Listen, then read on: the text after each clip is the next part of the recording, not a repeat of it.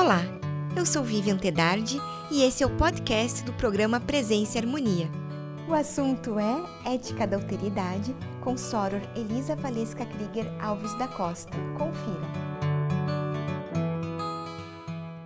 Soror Elisa, que bom recebê-la mais uma vez aqui no programa Presença e Harmonia. Muito obrigada por estar conosco. Muito obrigada, Vivian. É sempre um grande prazer estar aqui na Ordem, estar aqui com os fráteres e as sorores. É uma alegria muito grande. Obrigada, Sora.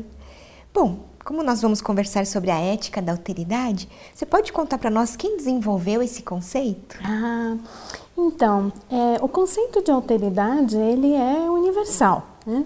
Mas hoje nós vamos falar um pouco de um filósofo em particular que tratou mais aprofundadamente desse conceito da alteridade. o nome dele é Emmanuel Levinas. Ele foi um filósofo lituano, judeu, que viveu no século XX. Nascido em 1905, ele faleceu recentemente, em 1995. E o Levinas ele foi um professor de filosofia, deu aula em várias universidades francesas, incluindo a Sorbonne. Ele recebeu influência de vários pensadores, é claro, né? isso é, é natural no ramo da ciência e da filosofia. Dentre eles, marcou muito a influência do Dostoiévski, do Heidegger, né? do próprio Edmund Husserl, é, que todos falavam um pouco sobre essa questão da alteridade, da relação com o outro. Então, nós podemos dizer que é, a obra de Emmanuel Levinas se divide em dois tempos, em duas épocas. Num primeiro momento, ele estava se dedicando muito, por ser judeu, aos conhecimentos do Talmud, alguma coisa de cabala judaica, né? E é, ensinamentos mais místicos, mais herméticos, digamos assim. Então, estava estudando aí um pouco de, da filosofia judaica. E aconteceu um desastre na vida do Emmanuel Levinas. Ele foi preso durante a Segunda Guerra Mundial por nazistas, por ser de origem judaica. Né? Ele esteve cativo durante cinco anos num campo de concentração. E essa experiência fez com que ele refletisse muito a respeito das relações humanas. O que faz com que um determinado grupo humano se sinta superior a um outro grupo humano? Que é exatamente o caso né, entre alemães nazistas e judeus. Né? E como pode esse determinado grupo humano que se sente superior ser capaz de aniquilar o seu próprio irmão, não é? Então ele fez várias reflexões filosóficas ao longo né, do, seu, do seu cárcere, do seu aprisionamento. E ainda bem que ele é, conseguiu sair vivo né, dessa experiência. E logo depois, então, ele começou a se dedicar a estudar exaustivamente essa questão, a alteridade. E o que, que a gente pode falar, basicamente, para quem não está familiarizado ainda com esse termo? A alteridade, ela anda junto ali com a subjetividade. Só que quando a gente fala de subjetividade, Vivi, a gente está falando no sujeito, né? Uhum. Então, em mim, é, o meu conjunto subjetivo, as minhas crenças, os meus valores, né? E a alteridade é justamente um movimento diferente desse, né? De eu me voltar para o alter, o outro, né? Então, ao invés de nós nos voltarmos unicamente, né, para o nosso conjunto de valores, é observar o outro. Então, essa é a gênese, digamos, da teoria principal do Emmanuel Levinas, né, da ética da alteridade. E, Sra. Elisa, o que é a ética da alteridade? Muito bem. A ética da alteridade, Vivian, fala a respeito do seguinte: o ser humano, ele se difere dos demais animais, porque nós nos esquecemos, mas somos animais, entretanto somos animais racionais. Então nós nos diferenciamos dos animais irracionais porque os animais irracionais eles não lidam muito com a questão da alteridade, né, de cuidar do outro. E quando o fazem no reino animal é meramente por um instinto de sobrevivência, né, de cuidar ali da cria. O ser humano, o que difere é, e o que marca a humanidade é a existência da ética. Então a ética, ela nos marca como seres humanos. A ética é o pilar central né, que nos torna humanos. E a ética da alteridade, então, vai fazer com que o ser humano olhe não para si mesmo, como infelizmente ocorre nos dias de hoje, mas a ética da alteridade prega que nós devemos é, nos dedicar ao cuidado com o outro. Isso lembra muito várias correntes filosóficas, místicas e até religiosas, não é mesmo? Então, na alteridade, o Emmanuel Levinas ele propõe que nós estejamos disponível para o outro, né? E esse outro se revela a nós através do seu rosto. Mas veja, esse não é um rosto objetivo, né? não é a face, e sim a persona, a personalidade. Né? Então, ele traz alguns conceitos muito interessantes. Por exemplo, quando eu me aproximo do outro, eu não devo fazê-lo com nenhum tipo de pré-julgamento. Eu acho que a Vivian gosta de ler sobre filosofia. É, inclusive, uma das coisas que é, o, o, pessoal que estuda Levinas é, contesta é aquela interpretação da nossa lei de ouro, que a gente diz: faça aos outros o que você gostaria para você, não faça para o outro o que você não gostaria para você. É, o que acontece é que a interpretação dessa lei de ouro ela está um pouco é, incorreta, porque veja, se eu for fazer, Vivian, para você aquilo que eu gostaria para mim, eu estou te desrespeitando. Muitas vezes você não gosta de coisas que eu gosto. Né? Então, é, o que, que Levinas propõe? Né? Que eu não chegue para este outro com a priori. Farei isso para Vivian, darei isso para Vivian, farei isso para o fráter ou para Soro, mas que nós estejamos abertos a conhecer quem é esse outro. E para que a gente esteja aberto, existem alguns requisitos. Nós não podemos, é, por exemplo, fazer juízo de valor. Essa é a diferença básica da alteridade para a subjetividade, porque quando nós exercemos a subjetividade, nós acreditamos que o nosso conjunto de valores, não é, que é o, o que é verdadeiro para nós, é o correto, é o verdadeiro e é a única verdade. Então o ser humano tende a impor isso para o outro. E esse aí é o princípio de todas as guerras e conflitos humanos. Então eu vou tentar impor para você o meu time de futebol, a minha visão política, a minha religião, né, as minhas crenças, os meus valores. Na alteridade, não. Na alteridade, eu vou compreender que você não é tão importante quanto eu, você é mais importante do que eu. Então, eu devo me abrir a esse outro para conhecer esse outro sem nenhum tipo de julgamento, principalmente não te comparando a mim, né? entendendo que você é um universo à parte e que você merece todo o meu respeito. Por quê? Porque você é minha irmã. Nós somos todos parte de um mesmo todo, não é verdade? E uma frase emblemática de Emmanuel Levinas, que está na minha tese de doutorado, que eu gosto muito, é: Não se pode se salvar sem o outro. Então, a ética da alteridade diz que eu devo estar sempre em primeiro lugar disponível para o outro, só depois para mim mesmo. Eu devo servir ao outro em primeiro lugar e só depois a mim. E esse servir, este cuidar, este respeitar, ele deve ser feito sem nenhuma intenção, nem de reconhecimento e nem de retribuição. Eu devo fazer isso porque isso é a ética humana, é o que nos difere dos animais. Não cuidar de mim como faz um leão ou um urso que vai ali em busca da, da caça para si mesmo e, e para os seus filhotes. Né? Então, isso é o que nos difere né, enquanto seres humanos. Deveria ser esse o nosso movimento: viver em função do outro. Perfeito. E quais são os, os principais conceitos de Levinas? Bem, alguns, como eu já te falei, a questão do outro, do alter, como sendo é, o fator mais importante e não o subjetivo, o eu, o ego. Né?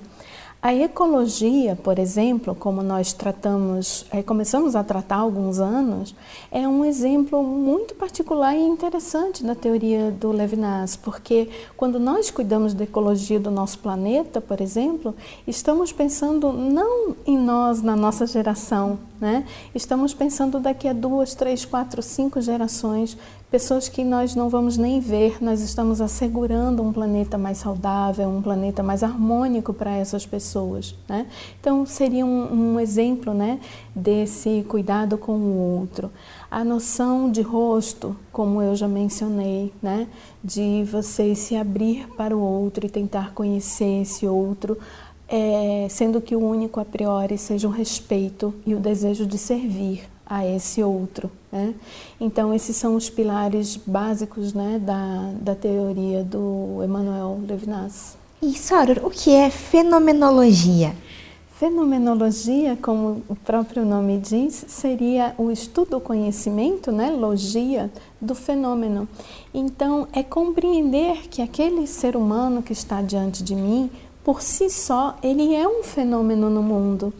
Então, é, nós vamos estudar aquele fenômeno. Eu vou estudar como é que a Vivian está no mundo, como ela se comporta, o que é importante para você, como você reage às limitações, às dificuldades. Né?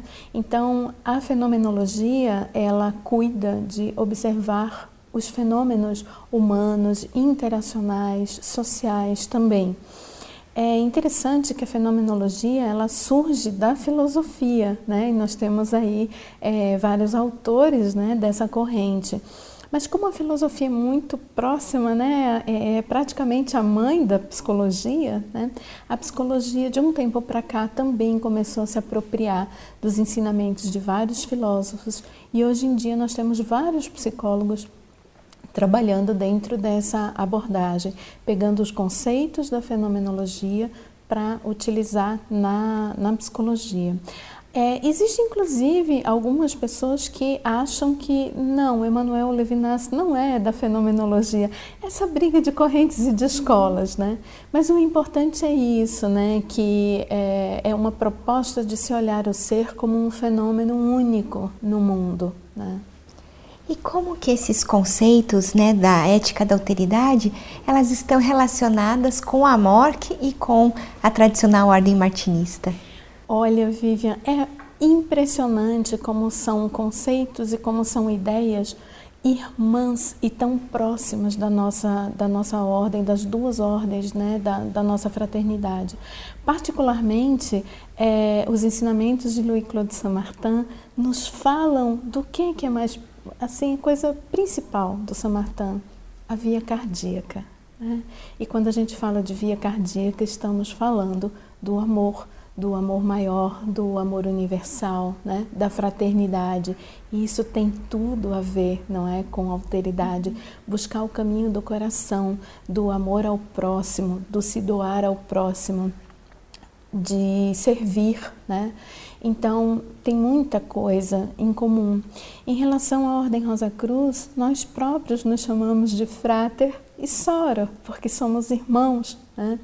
Então, é, nós observamos algumas similaridades e algumas coisas que podem nos trazer maiores reflexões. O estudo da filosofia, ele pode auxiliar muito no aprofundamento dos nossos estudos rosacruzes e martinistas. Então, por exemplo, quando dizemos é, que devemos ser fraternos e cuidar do próximo, é preciso muito cuidado, Vivian, para que esse exercício não seja feito como uma manifestação do ego, porque aí não estaríamos exercendo a alteridade e sim voltando à subjetividade. Então eu vou aqui fazer uma campanha de caridade para ajudar os outros, porque daí eu me sinto bem, não é? E eu vou receber ali a, digamos, o agradecimento daquelas pessoas, né, quem eu ajudo, e também o meu grupo vai me admirar. Isso não é alteridade, né?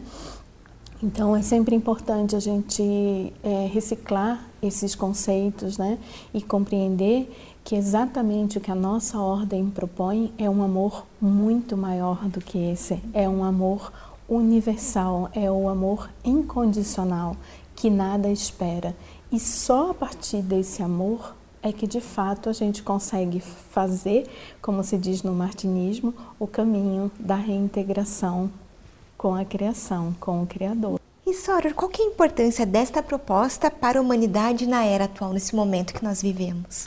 Pois é, Vivian. Eu sempre acho os ensinamentos da Ordem Rosa Cruz, do martinismo, é, muito contemporâneos, muito modernos, a despeito de nós termos toda a influência egípcia. Quanto mais a gente estuda, mais a gente vê que isso se aplica aos dias atuais. E a ética da alteridade, que tem tudo a ver com os ensinamentos das nossas ordens, ela começa a crescer em termos de estudos pelo mundo, de grupos de pesquisa em universidade, de autores que escrevem a respeito dos ensinamentos de Levinas, porque essas ideias de nós nos voltarmos para o outro, de nós fazermos esse caminho de retorno para o Criador, né, de usarmos a senda cardíaca, é, tudo isso é, guarda uma similaridade né, entre, entre o autor e essas ordens. E o, por que, que isso é tão importante para o mundo de hoje, Vivian? Quando a gente acessa uma rede social, quando a gente assiste um telejornal, nós estamos vendo um mundo tão caótico. É bem verdade que o caos sempre existiu e sempre existirá, mas qual será o papel do humano se não evitar o caos? Do contrário, nós vamos deixar com que a humanidade se destrua, que o planeta se destrua.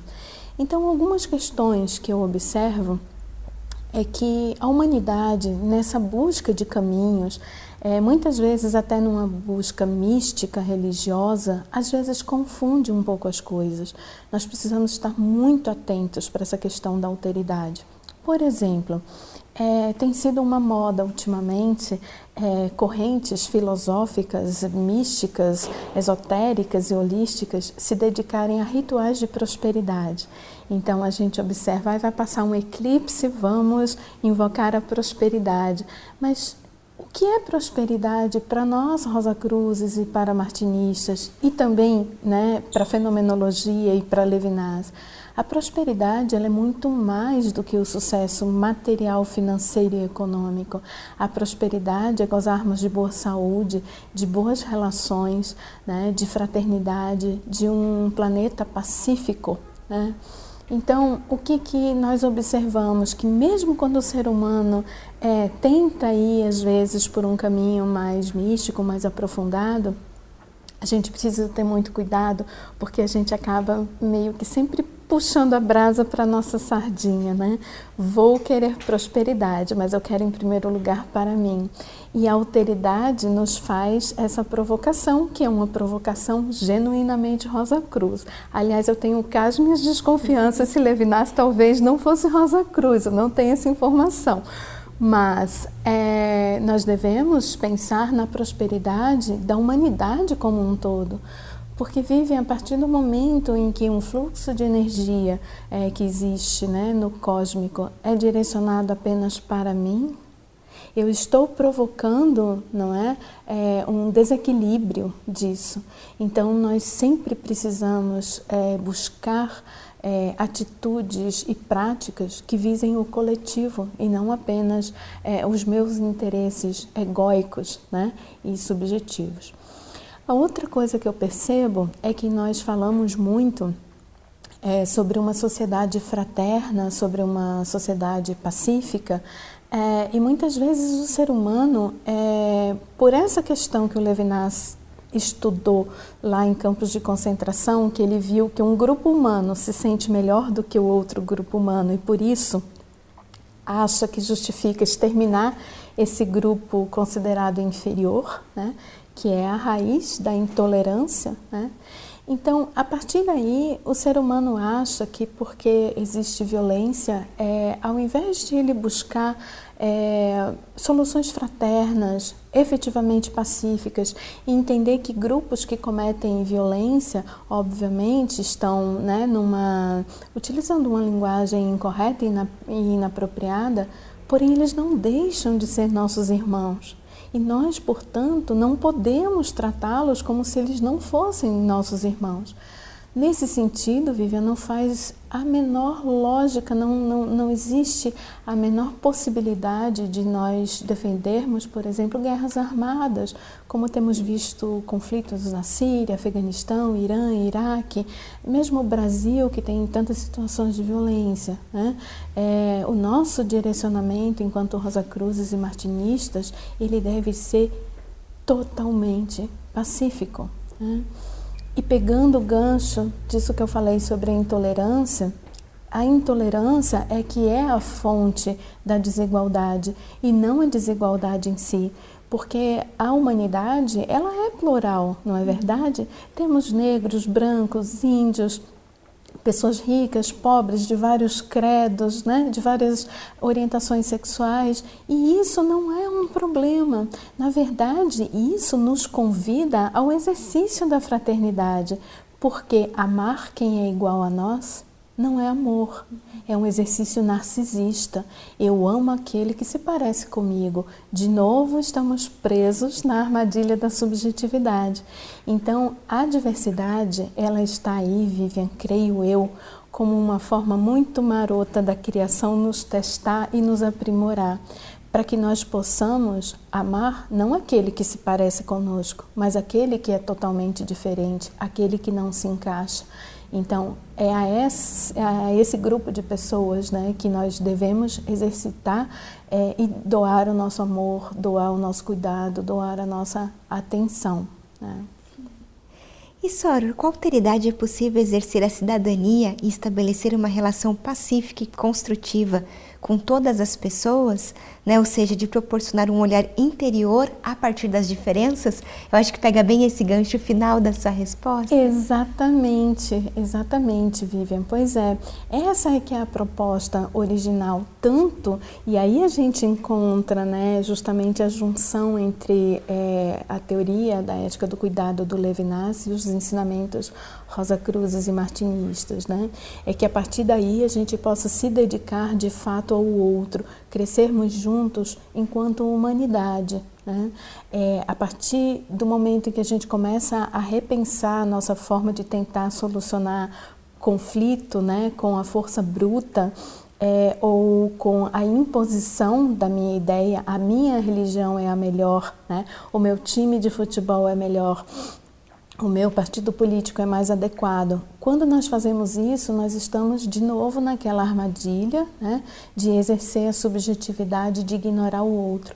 E quando a gente ignora o outro, quando a gente não faz o exercício da alteridade, a possibilidade de aniquilamento ou aniquilação, como quiser, desse outro é muito grande. Se nós formos observar a fonte dos conflitos mundiais, sempre está né, nesse foco daquilo que eu acho que deve ser e a minha imposição desse conjunto de valores para o outro, né? Então eu acredito que nessa era que estamos vivendo, né, nesses momentos que temos pela frente, esse é o grande desafio da humanidade, né? Nos comportarmos fraternalmente de verdade, né, em relação a esse outro tão diferente. É muito fácil, Vivian, na verdade, nós estarmos aqui na ordem nos tratarmos como fráteres e sorores. É muito fácil estarmos numa igreja católica e nos cumprimentarmos após o Pai Nosso.